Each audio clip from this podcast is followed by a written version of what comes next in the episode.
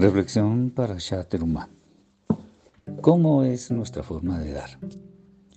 Cuando el Eterno creó todo lo existente, lo hizo mostrando, entre muchos otros, un atributo muy especial, la capacidad de dar. Él sigue derramando su abundante misericordia, dando continuamente lo que la creación requiere para que todo se sostenga y no deja de tener buen cuidado de todos y cada uno de sus hijos para darle lo que necesita, de manera que pueda cumplir con la misión que le fue encomendada.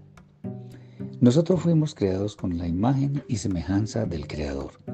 Sin embargo, cuando se trata de acumular posesiones, el ser humano tiende a no reconocer límites, y ello muchas veces en detrimento de quienes necesitan una mano para mitigar alguna de sus necesidades. Es bueno saber que cuando extendemos nuestras manos en actitud sincera para ayudar al necesitado, lo estamos haciendo en aras del cielo.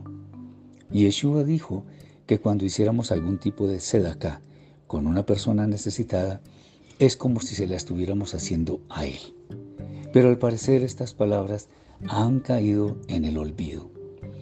Aunque el Eterno dio al pueblo la mitzvah de dar ofrenda para hacer el Mishkan, en el fondo estaba animando al pueblo para que todos, sin distingo alguno de etnia o posición social, pudieran gozar de la bendición de sentir su presencia en cada uno de ellos. Porque en últimas es esta nuestra mayor necesidad. Y se ocurren entonces estas preguntas. ¿Cómo damos? ¿Con alegría o con desdén? ¿Hemos cultivado nuestra capacidad de dar como un buen hábito?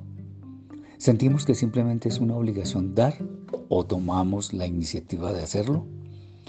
El Rab Shaul, el apóstol Pablo, en nombre del Santo Maestro Yeshua, dijo, más bendecido es dar que recibir.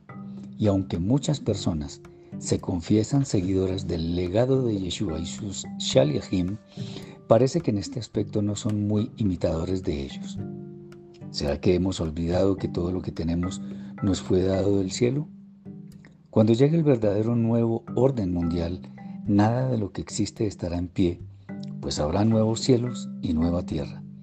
De manera que no parece ser muy buena idea atesorar cosas materiales si no son para el servicio de las personas.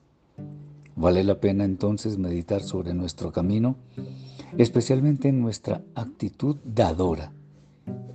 Qué bueno sería que la convirtiéramos en un hábito de manera que cada día de nuestra existencia fuera para nosotros una oportunidad de mostrar a Kadosh Baruchu que dar se ha convertido en una necesidad, además urgente. Shabbat Shalom.